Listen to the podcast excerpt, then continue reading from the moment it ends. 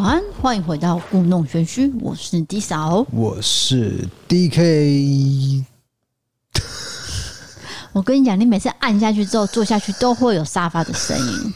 每次都有，没关系啊。我觉得坐沙发录音比较舒服。我今天讲话速度会慢一些。那最近呢，就是阿富汗的事情呢，我觉得很痛心，你知道吗？你知道吗？我知道，我知道。我跟你讲，很悲惨啊，因为那个现在这个政权大家都很害怕，所以他们就跑到那个飞机逃难，你知道吗？他们就直接掉下来了。对，你知道吗？我觉得看了，呃，我觉得就是会掉眼泪那种，很痛心这件事情。对，就是很像电影在演的那么夸张的情节。是的，那还有一些女性啊，比如说女生的比较呃，在工作上很杰出的呃女性，都发表一些他们的意见，就是觉得啊惨了，因为现在这个政权不让抛头露面的工作，就是女权那个很退步的一个现象啊。对，那听好，抱歉，很沉重。把话题带开，快点，好，快点。你最近身体也不是很好，对不对？那 也是蛮沉重的。不是因为大家一直不断的来问说你的牙齿怎么样怎么样，你要自己解释。我我讲一下，就是说现在出了三个状况。请问出状况后面是接笑吗？是笑出来这样子？笑出来可以啊，没关系，笑你。苦中作乐啊。对。啊，第一个就是说这个嘴破，那因为我很常嘴破了，就是免疫系统比较不好这样子。对，然后再来就是牙齿痛，牙齿痛你知道吗？那个牙医是找不出状况的，后来才发现原来是有一条裂痕，那条裂痕是怎样？可能是我咬东西的时候咬到硬物。所以导致说，我以为是蛀牙，就它不是蛀牙，你知道吗？它裂痕是在牙齿上，是不是？呃、不是，是牙齿牙齿的后方。那它有可能裂到很深的地方，哦，它也有可能裂得很浅，就还不知道是怎样，有可能会整颗牙都拔掉。我看应该是这样，没错。不是，也有可能就是裂得很浅，就没事情，就可能装个牙套之类的。那牙医师都还在评估当中，现在最近就是吃一些止痛药。对，好，第三个，但是最近有比较不痛，嗯，对，如果就是说裂的很浅的话，它会痛觉会慢慢消失，那就没事情，有可能会演变成这个方向。第三个就是一个隐疾，所谓的隐疾就是你不能跟别人讲，嗯，对，我比喻好了，痔疮，对，类似痔疮，对不对？痔疮就是一个隐疾，因为会很害羞啦，对，但是痔疮我敢讲。所以这个影集就是没办法讲，人家才痔疮呢，你现在又说不是？哦、不是，不是痔疮，但是就是类似那个方向。好的，那我们今天的主题也也是蛮痛的，苦中作乐。我觉得这个职业就是这样啊，你还是要把欢笑带给别人啊。就算你现在在一个，我就就是生病的时候，你痛的时候才发现啊，因为健康的时候多幸福。这不是大家都知道的道理吗？对，我知道大家都知道，可是很多人没有意识到，就是你现在都没有病痛的状态，你不会觉得怎样。可是你生病的时候才发现啊，原来过去好幸福哦，这样子，你懂吗？好，好，抱歉抱歉，进入今天的主题啦。那今天就是讲那个怎样？我要跟你讲的话，等下会在伯利开杠讲。你前面讲太多自己的事了，OK？现在都已经过了几分钟。没有，我觉得就是前面开头让大家轻松一点，然后再进入状况。那讨厌 DK 的人就会关掉了，想说我才不想知道 DK 状况，按这样。没有，大家都很爱我。快点啊！好的，今天是来到了府城三大奇案的最后一集了，也就是陈守娘事件。对，那它算是一个婆媳之间的斗争，哎，婆也有姑嫂。对，反正就是女人间的女人间的战争。哎，对对对对，这个标题可以。对，那我们用用这个比较现代语言来诠释古代的故事。总之就是说，在台南哦，当时是清朝道光年的时候，台南府城呢有一位女子叫做陈守娘。她嫁给一个男子叫做林寿，不过呢，这个林寿跟她都还没有入洞房的时候就过世了。那过世的原因你不要问我，因为这个并没有记载。总之就是新婚不久就离开了。对哈，那当时陈守娘才十九岁而已，很年轻的哦。她就发誓说：“我要为丈夫守节，我不要再婚了。”好，这时候婆婆跟小姑就认为你是克夫。是你克死林寿的？为什么林寿这么快就死掉了呢？就站在婆婆的角度说，是你克死我的儿子，对，就很陈旧的观念呐。对，好，那林寿的妹妹呢？年轻貌美，她是从事，如果是现代来说，是性工作者。好，那有一天呢，县衙门有一位师爷就到他们家去做这个交易的时候，就看到陈守娘很漂亮，他就跟这个陈守娘的小姑就跟他说：“我想要跟她共度一晚。”哦，就跟小姑讲，那因为这个师爷很有钱嘛，就拿这个钱去诱惑他。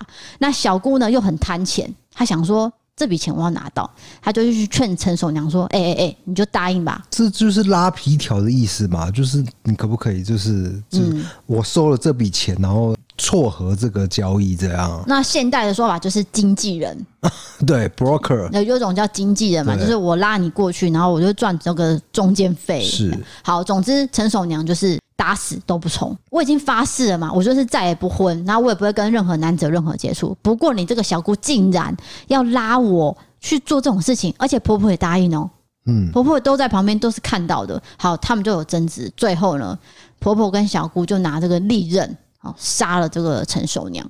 那因为有个写法是写说用利器刺下体呀、啊。对，那这个是蛮血腥的。对，可是事实上是怎样不知道，因为这没办法求证了。有可能是为了就是说故事的新三色而去加这个情节。反正就是这个婆婆跟小姑去杀害了陈守娘。陈守娘。对，好，这时候陈守娘弟弟要来封棺嘛，嗯，好，要来看姐姐的尸体，他就发现说，这个姐姐的尸体分明是被害死的，因为很明显嘛。他觉得这个死状非常的凄惨，一定是被谋杀的，所以这件事情就曝光了。然后这个衙门哦，台湾府就知道了，所以就判这个陈守娘的婆婆跟小姑判死刑。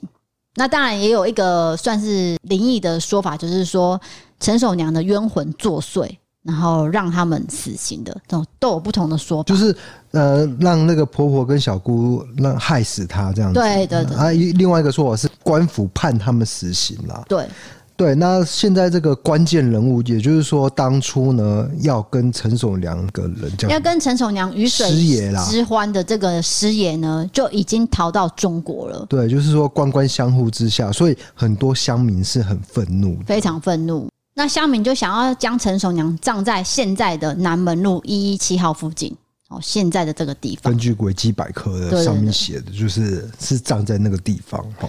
对，然后接下来就要讲到比较民俗的说法，就是说陈守娘她死之后，她不甘这个名节受辱，她就化成厉鬼要来报仇。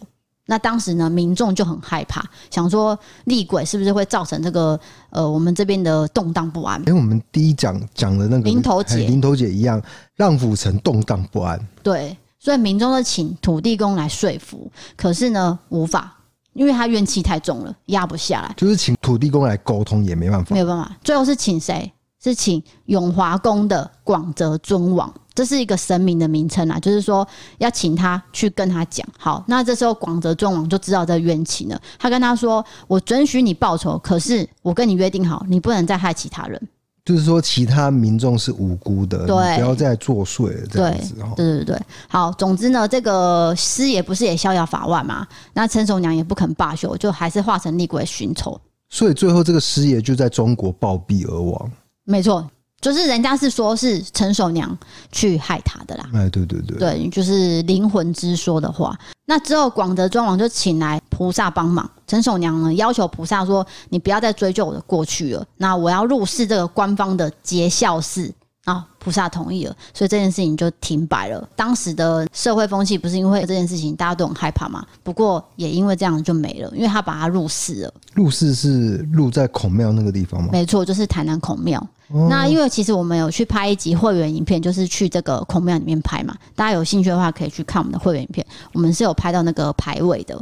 对啊，那我觉得刚刚这个讲法当然是比较呃民俗一点。对，那我觉得事实上就是说，乡民为了让这个陈所娘，嗯，因为她是很贞洁的人，对不对？对，对，但是守贞，结果是被坏婆婆害死。坏婆婆跟坏小姑，对，坏小姑。嗯，所以大家觉得。如果不帮陈守娘立一个碑的话，感觉排位啦，对，立一个牌位的话，就是正义是没有彰显的，说不过去，说不过去。所以最后是在孔庙那个地方有立一个陈守娘的牌位。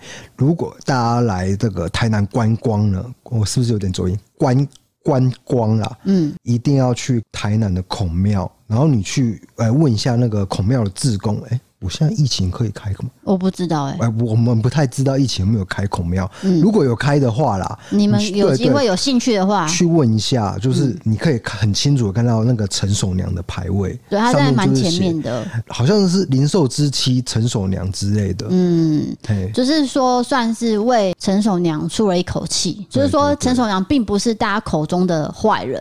因为本来是说哦，他是什么不守贞节啊什么的，可是明明就不是嘛，所以这些乡民就帮他立了这个牌位，没有错，才让这件事情平息下来。是的，那大概这个故事就是这样子啦。对，没有很长。这让我想到最近公视演的那个斯卡罗，他就是演清朝的台湾，也有那个府城哦，嗯，就是演到我们台南以前的府城。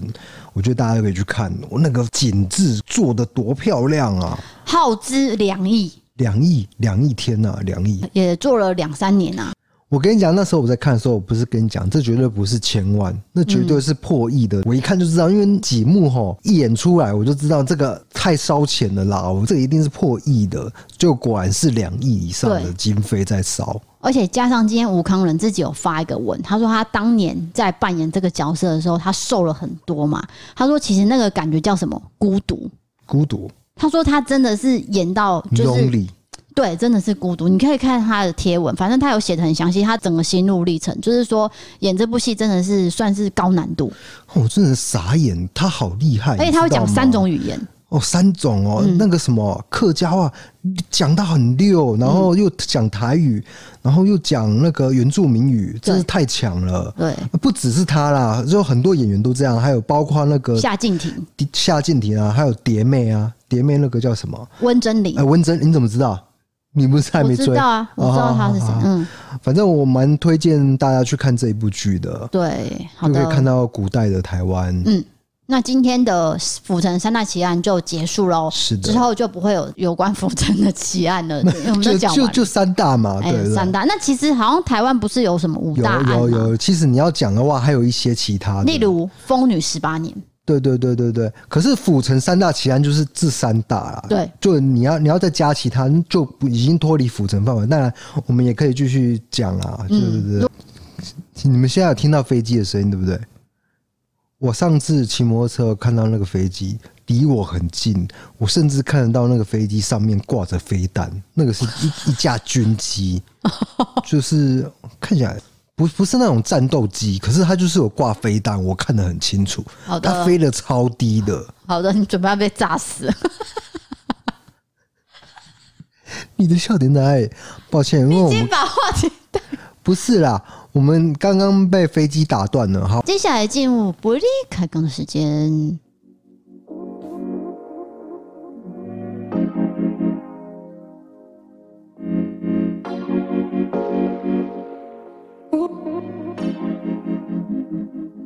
好的，今天的伯利开讲呢，第一则来到投稿。最近呢，有一些投稿，我觉得需要被更多人知道。那第一则是有关疫情的。这个人叫做莎莎，他写说：“Hello DKD 嫂，我犹豫了很久，我终于还是来投稿了。在疫情爆发最严重的时期，我确诊了。我当下心情非常的混乱，非常的复杂。我脑中闪过很多不好的念头，也觉得对家人很抱歉，让他们一起暴露在风险下。我的感染源是男友的家庭成员，那详细的对象我就不多说了。那该名家人是在医疗场所工作的，卫生局推测就是在那里被感染的。”三级警戒下，男友的家人呢，不顾室内人数限制的规定，依然约朋友到家里打牌。我知道后也警告男友，这样非常的危险。但是男朋友说家里都有定期消毒，叫我不要太担心。甚至在我再三提醒下，还对我发火，说什么我把他们家当成病源。然后说我太夸张了，当然这件事情我没有和好，不过也因为这件事情争执过很多次。那看男友的反应下，我就不多说什么。他也再三保证说他会做好防疫。那我们也有持续见面。就在吵架过后的下个礼拜，他的家人开始发烧，后来去筛检。最后确定是确诊了，我收到了隔离通知，被安排去采检，我也确诊了。我们群聚感染总共有二十多个人，其中几位是男友的家人，还有牌友，还有家人的朋友跟朋友的家人，反正总之就是一群人。那我的家呢，只有我被感染，同住的家人都没有事，这是唯一庆幸的地方。我接到通知的当下，我非常非常的生气，我打了电话跟男朋友吵架，我甚至叫他做好分手准备。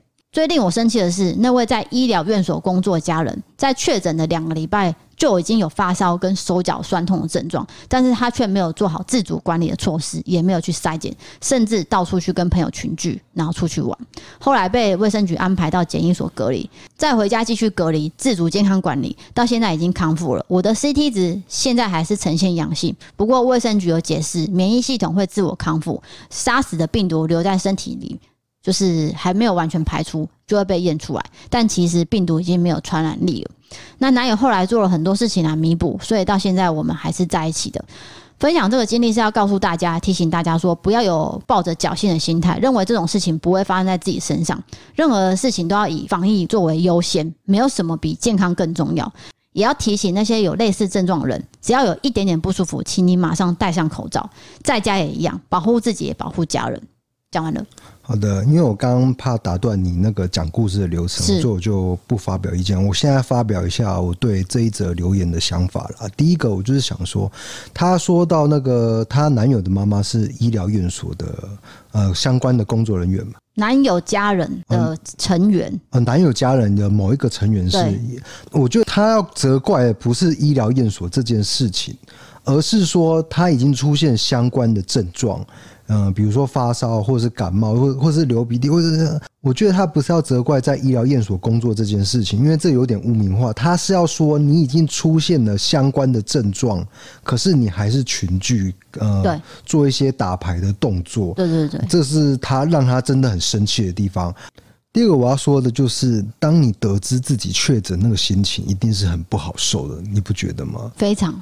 因为你不知道会多严重，嗯，有些人确诊是没事情，但是没症状的对对对，那但是有些人是很严重，甚至最近有人是那个好像有点失忆啊，就是脑部是受损的，嗯，就是他的严重程度到底是到多严，你你是不晓得的，我觉得被。得知确诊，那个心态一定是很难受的啦，所以我可以理解这个这个女生的一个愤怒。对啊，她之后自己也知道说，她责怪并不是说男朋友是，而是说这个人已经有症状了，为什么不自己先去筛检，然后隔离呢？对，这才是重点呐。我现在在想啊，如果我今天是莎莎这个人的话，我可能一开始也会像她这样子，就是先发火，就是也会想说。你明明就知道你们家人这样，为什么你还要让我去你家？对，就是一定会先有这个念头。虽然说好像不是很正确，不过你一开始一定会闪过那念头。那你只有冷静在想，就是说，哦，其实好像跟他无关呐。是的，对，所以我觉得这个也算是一个感情上的一个考验啦。对，不过他是写说他们现在还在交往嘛，是，所以应该是没有事情。那也希望说莎莎可以呃赶快康复，然后恢复正常的生活，这样。他已经康复了啦，对啊。哦，康复了，对，抱歉。对他他说那个，因为他现在 CT 值还是有，只是因为那个病毒是死掉的，所以还是有验到 CT 值这样子。嗯，OK，那第二个留言是好的，第二个留言就是说。呃，上礼拜我们分享一个影片，就是娱乐城诈骗，对不对？没有错。那我上礼拜是主角嘛，因为我本身有被诈骗这个一千块。这边有一位网友叫做木木的，他写说，当初是在 IG 上面看到网红推荐这个轮盘游戏赚钱，想说既然是网红推荐，那应该是真的，我就跟 D 嫂一样出资了一千块，所有的套路都跟 D 嫂说的一模一样，每天都有人在群组分享自己赚多少钱，帮老婆买了什么礼物，然后帮家里买了什么什么一堆东西的。我就因为这样子傻傻的陷入了，然后当时呢，家人也急需用钱，我不但没赚到钱，反而被骗了十万块。还好当时有男友陪我度过那段时间，不过那时候我想到这件事情，我就一直会很想哭。你看那个金额一样啊，就是你那个同事也是对同样的招数被骗十万，那你好险只是损失一千块，所以好像是基本款就是十万起跳。我觉得是，就是他可能先跟你要十万去投资，或者怎样，我保证你一定会赚啊，比如说赚个百万之类的这样子。然后第二个我想要知道的是他说的网红是谁。他没有明写，对不对？没有，他没有写。哦，我很好奇，对对对，应该就是一定踢爆。可是也不见得是网红，有可能是小模啊。因为你看现在 YouTube 广告不是一堆嘛？对，比如说可能追踪三四千那种小模，啊，不晓得啦，不知道他口中的网红是谁。对，很要羞啦，真的很要羞。嗯。对，所以这个大家还是要小心，因为娱乐城这个东西，如果你没有深入了解，因为还是有人说啦，因为我有看到的人就说，还是有人因为正统的娱乐城哦，你说赚到钱，真的真的有这个是 OK 合法合法的娱乐城是是有的，可是你要真的深入了解，你才会知道怎么操作，而不是说哦，对我给你一千块，给你五万块，我就可以赚二十万，没有这种好事。是哎，还有一种是运动博弈的，运动博弈对，运动博弈也有真也有假，嗯，对不对？对，所以这个大家都要小心，就是不要想说我要一夜致富、两夜致富，那真的是不可能的事情。我觉得这跟社会脉络是有相关、高度相关，因因为现在那个疫情的关系，你就会想要额外多赚一点钱的。你现在你看那个餐饮业多惨，然后观光业，所以如果你是从事类似相关的行业，你一定会想说啊，我看到这个广告我会心动嘛？这个我觉得真的是不能责怪受害者，真的是不行的。我那天看到一个 YouTube 的广告，他演的非常生硬，我不知道你有没有看过。我知道，就是那种很假的那种，就一个就好像在背台词这样。就是一个男人站在他的那个类似什么特斯拉哦车上，然后就这样子，然后那女生就走过来，他说。哎，你最近在忙什么？怎么会赚到那么多钱啊？可以开特斯拉啊？这样站在千万跑车前面才对。然后那个女生一定是穿那种大低胸、露乳沟，然后那男生就说：“我跟你讲，一定怎样怎样，我教你。”然后就打开了后车厢，你看，这就是我的钱。谁会把钱放在后车厢？哎，等下，那你觉得声音的地方点在哪里？就是他讲话很不自然，背台词的感觉。对，还有他的动作也是啊，就是打开车厢啊，什么拉衣服，那个都不正常啊，谁会这样子讲话？各位真的要就是要分辨是非啦。我知道这个可能还是会有人上当，不会，我觉得太假的应该不会哦。我觉得有质感的会，反而是有质感的，就讲的跟真的一样。有一个东西我很想踢爆，但是我不确定它是不是诈骗，因为它没有证据，它真的太有质感，所以我不敢说它就是。反连我都会怀疑，对对。可是我觉得他跟你说年化报酬率十五趴到五十趴，他他是这样写的哦，我就觉得太高了，太高了。你这个年化报酬率根本就是诈骗的范围嘛，对不对？我不太确定啊。对，OK，好，第三则投稿。上次我征一些渣渣的故事嘛，那上次我们讲了一个本来不是渣女变成渣女的故事，那现在我要讲的是她被渣男抛弃的故事。不是，我想说，为什么要突然应征那个渣渣的故事？哦，不是，是因为农历七月有七夕呀。哦，是这样啊，我我还以为你应征是因为我们讲了林投姐，所以不是。那 我搞错了，我搞错了。我真渣渣的故事是因为农历七月哦。对，好。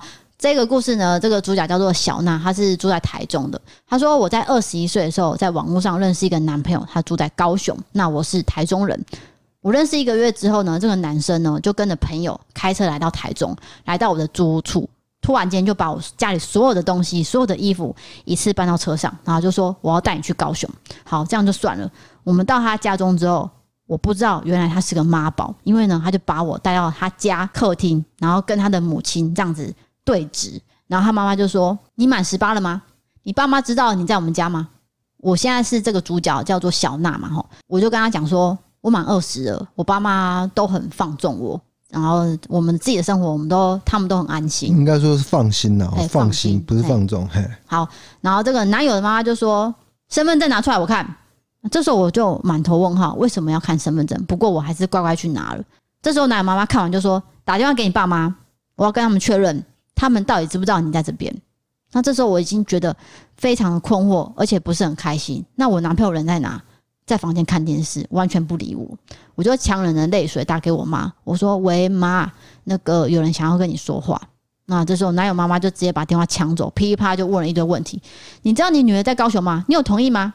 那我妈就说：“我们家妹妹常常不在家，那小孩子想要做什么，我们无权干涉。但是我相信我们家妹妹是很怪的。”我这边稍微插打断一下啦，因为我觉得这个妈妈会做这个反应，就是说打电话请她的父母来那个接一下电话，就表示说她儿子有前科，你知道吗？哦，这是有可能的。对，你懂我意思吗？就是你用逻辑去推的话，也就是说他儿子曾经带未成年的少女到他们家，然后怎么样？或者是说这个小娜长得看起来真的很像未成年。会不会？嗯，我没有，我觉得是应该是我讲的那样，哦，就是因为有前科，就是带那个未成年少女到他家，然后有引发一些纠纷，所以他妈妈才会这种这样做。嗯，你这样推论是有对不对？你懂我意思吗？好，那我就继续喽。嘿，好，这个男友妈妈就说好，就跟这个小娜妈妈确认嘛，确认完就挂断了，然后转头就向我说。你可以进房间了，我要出去买东西。那我就好像很好安抚，我就被男朋友哄一下，我就没事了。过一阵子，我发现我怀孕了，孩子在我肚子里面十五周，我就跟我男朋友说我怀孕了。那我男朋友就说这小孩我不要，你去拿掉。我纠结了很久，我想说生下来没有爸爸，我只好忍痛将他拿掉。就在我去做手术的时候，就是通常做手术应该要有男生陪同嘛。不过他说他要上班，他就没有陪我去。我还自己 Google 哦，找一下哪一家妇产科可以去。第一天去的时候，医生跟我说小孩十五周了，需要爸爸的同意。那我跟医生说孩子的爸爸在上班，没有空来。医生很坚持要我打电话给我男朋友确认完才能帮我塞药，塞完药才能过三天之后才能动手术。因为小娜应该是单身的状态，所以她应该有对这个身体是有自主权的，就是要不要堕胎这件事情，嗯，不需要征求男朋友的同意。所以我不知道这个医生是在坚持什么。如果他们是已婚的状态，当然可能要通知丈夫啦，嗯，可是他们没有，他们没有结婚，法律上是没有关联的。这是我自己猜测，就是说这个医生可能看小娜很无助，他希望有一个人来陪同他，所以他希望有人同意，就是这个小孩的爸爸应该要陪同来。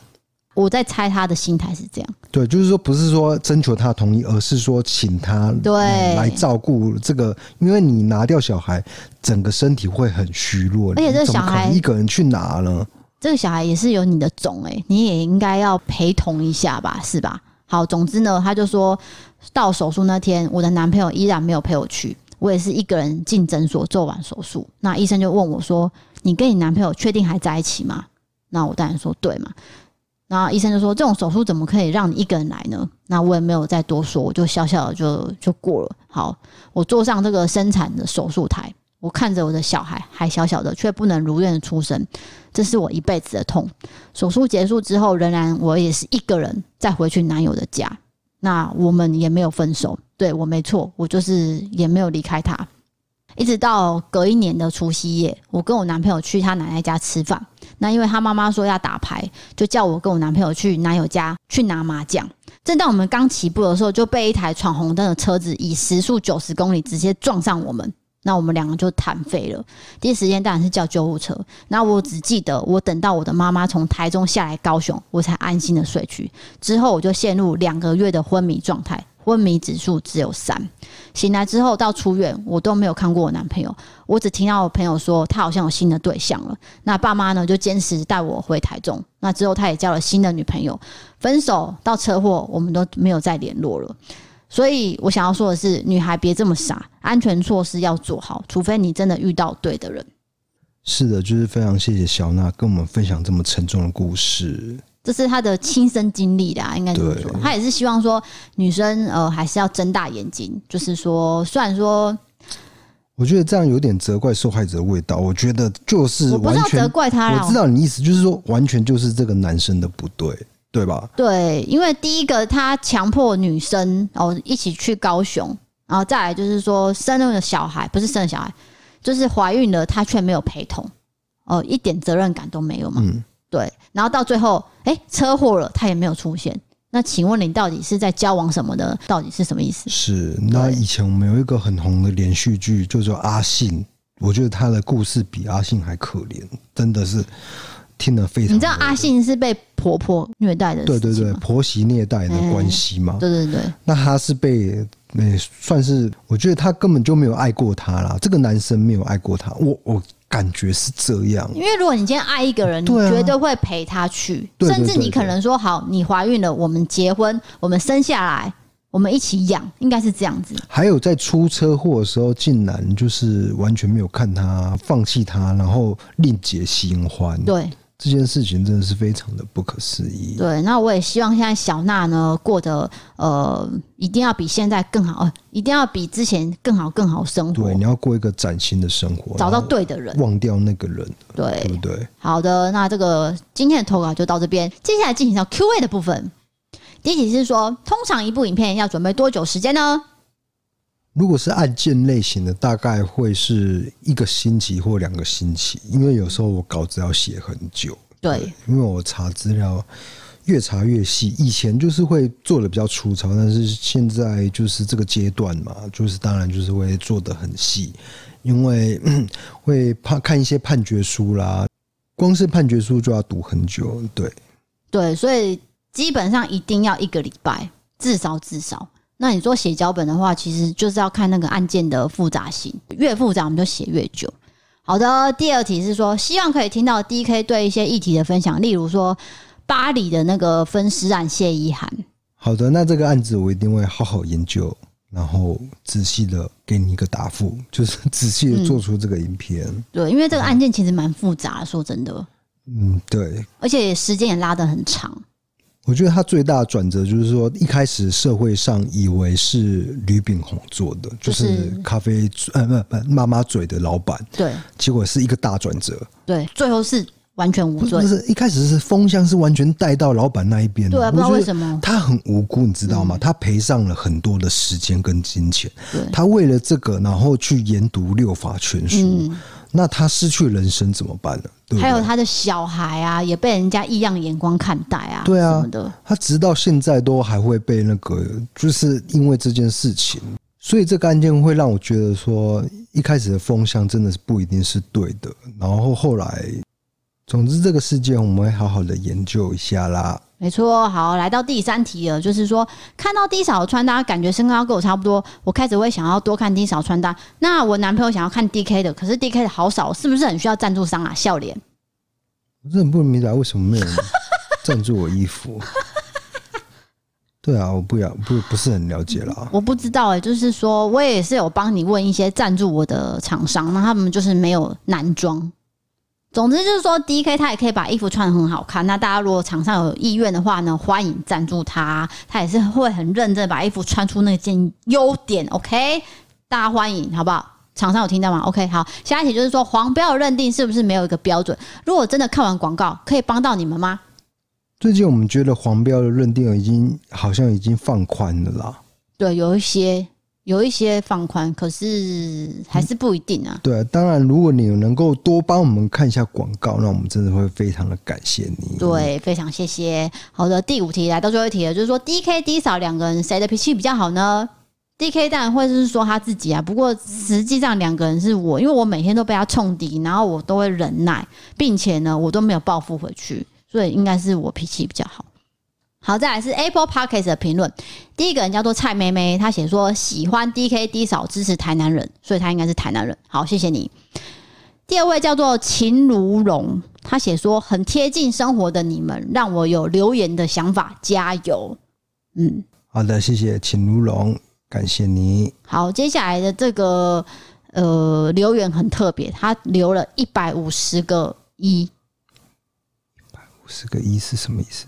就是那个 emoji 是一啊，然后留了一百五十个，然后写好多个赞，没有了，它叫做该开哦，这样。就是他觉得很赞就对了，应该是这个意思啊，反正就是留了超多，强烈表达 很赞。对他的那个心意我收到了，好，谢谢你。接下来是 ECPay 赞助，第一位是刘嘉德，他写说不久前才第一次在 YouTube 上面看到异色答案，我就被圈粉了，决定以行动支持好节目。好的，谢谢刘家德。好，下一位叫做迪，我、哦、那个字是迪。他写说一直很喜欢悬疑灵异类型的事件，我属于爱听又害怕，但其实我不太相信这种奇葩个性。那我爸是从事殡葬业，我家里隔壁也是礼仪社，从小到大我没有遇过什么事情。总之很喜欢你们夫妻俩的互动，会继续支持跟加油的。对啊，我就觉得如果你从事这个生死的行业，你都没有遇到一些奇怪的现象，那我会，嗯，我会。但是我也不能这样讲，如果这样讲会被骂。每个人体质不一样啊。对对对对，对。总之是他没有遇过，那他可能也看过很多生死的情况，他觉得这个可能就是人生百态嘛。对，他就是没有遇到了。嗯，好，下一位叫做猫奴 Ju JU 啦 Ju，他写说很喜欢你们相处的样子，听着听着我就觉得我的男朋友没有那么讨人厌了，哈哈。继续加油，维持自己的风格，不用为了酸民改变。小小建议，多点台湾案件，少点其他 YouTuber 已分享的案件。我应该是尽量已经避开了，就是其他人做过的案件的啦。对，而且我们也很多台湾案件，说真的。好，接下来到 MB 三的赞助，第一位叫做晴，他写说：“我想要跟 DK 跟 D 嫂说，很喜欢你们，尤其是喜欢 D 嫂吐槽 DK 很好笑。”可是被吐槽的人会不觉得好笑？可是你应该有心理准备，你会被吐槽啊，因为你整个人就很白目啊，你应该知道吧？你应该知道你的路线就是白目吧？嗯，我觉得我路线就是比较憨厚，不是憨厚。嗯。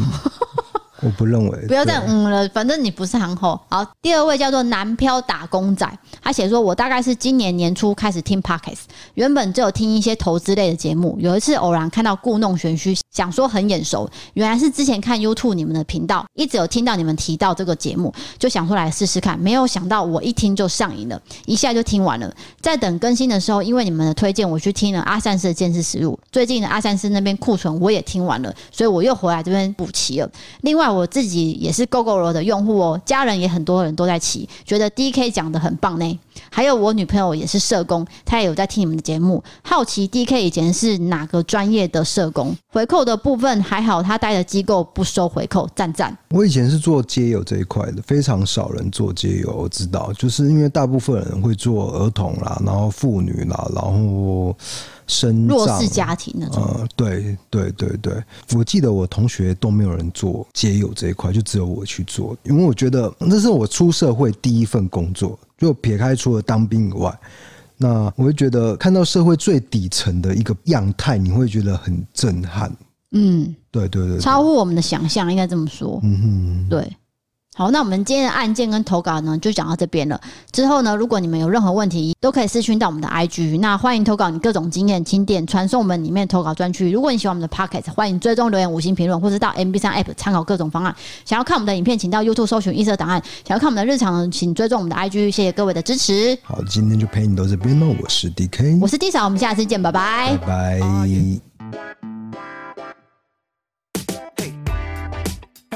拜。life. Loving you is everything. All of you is all of me. Ah, You're my muse with a perfect view. Keep me in the clouds. I never have to doubt. Let's reconvene and take it to the floor. Our love, my love. Let's have a good time.